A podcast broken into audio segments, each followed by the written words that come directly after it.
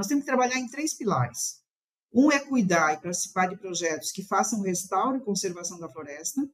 O outro é o desenvolvimento das comunidades, porque não adianta, são 25 milhões de pessoas, com IDH muito baixo, o índice de renda 20% menor que o resto do Brasil, em alguns casos até muito mais, tem estados que dá 50%.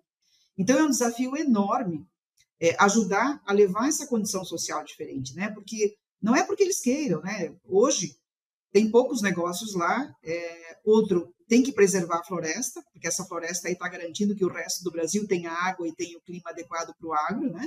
Pra, principalmente para pecuária e para grãos.